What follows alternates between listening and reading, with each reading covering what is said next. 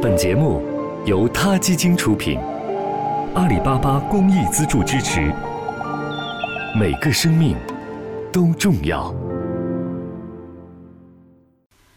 听众朋友们，大家好，我是小五，感谢您关注塔 Radio。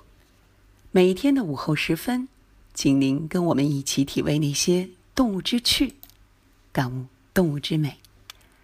今天我要为大家带来的是冯骥才先生的《猫婆》第一部分。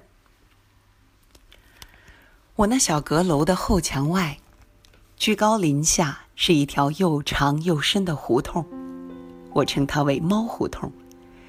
每日夜半，这里是猫儿们无法无天的世界，它们戏耍、求偶、追逐、打架。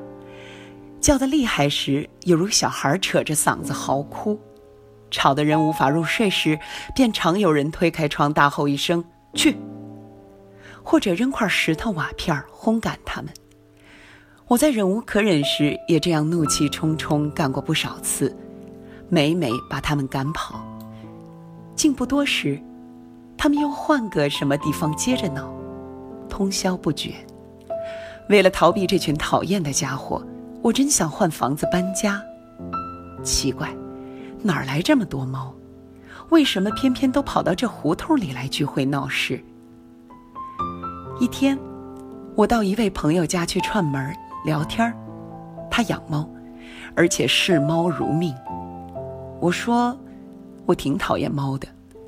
他一怔，扭身从墙角纸箱里掏出个白色的东西，放在我手上。呀！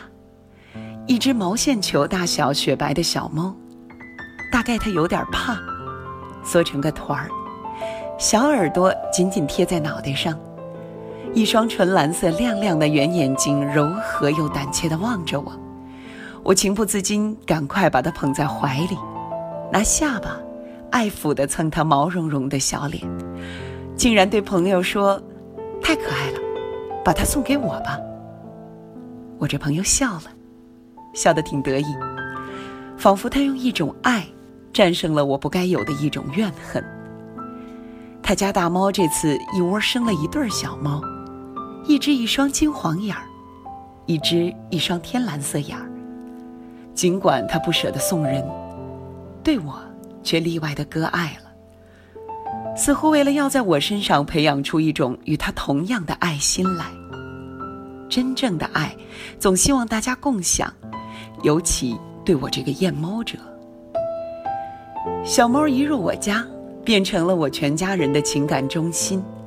起初它小，趴在我手掌上打盹儿睡觉，我儿子拿手绢当被子盖在它身上，我妻子拿眼药瓶吸牛奶喂它，它呢，喜欢像婴儿那样仰面躺着吃奶，吃得高兴时便用四只小毛腿抱着你的手，伸出柔软的。细沙纸似的小红舌头，亲昵地舔你的手指尖儿。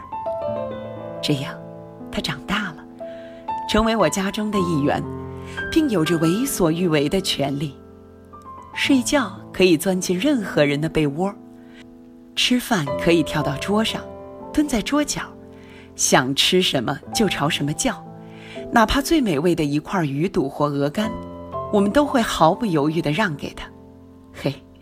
他夺去我儿子受宠的位置，我儿子却毫不妒忌他，反给他起了顶漂亮、顶漂亮的名字，叫蓝眼睛。这名字起得真好。每当蓝眼睛闯祸，砸了杯子或摔了花瓶儿我发火了，要打他。但只要一瞅他那纯净光澈、惊慌失措的蓝眼睛，心中的火气顿时全消，反而会把他拥在怀里。用手捂着他那双因惊恐瞪大的蓝眼睛，不叫他看，怕他被自己的冒失吓着。我也是视猫如命了。入秋，天一黑，不但有些大野猫出现在我家的房顶上，大概都是从后面猫胡同爬上来的吧。它们个个很丑，神头鬼脸向屋里张望。它们一来，蓝眼睛立即冲出去，从凉台窜上屋顶。和他们对吼厮打，互相穷追不舍。我担心蓝眼睛被这些大野猫咬死，关紧通向凉台的门。蓝眼睛便发疯似的抓门，还哀哀地向我祈求。后来我知道，蓝眼睛是小母猫，它在发狂的爱。我便打开门，不再阻拦。它天天夜出晨归，归来时浑身滚满尘土，两眼却分外兴奋明亮，像蓝宝石。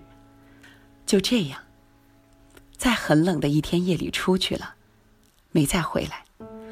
我妻子站在凉台上，拿根竹筷子当当敲着他的小饭盆叫他。一连三天，期待落空，意想不到的灾难降临。蓝眼睛丢了。好了，今天的 radio 就到这里了，希望各位喜欢。有什么想说的话，大家可以踊跃给我们留言。这里是他 radio，每个生命都重要。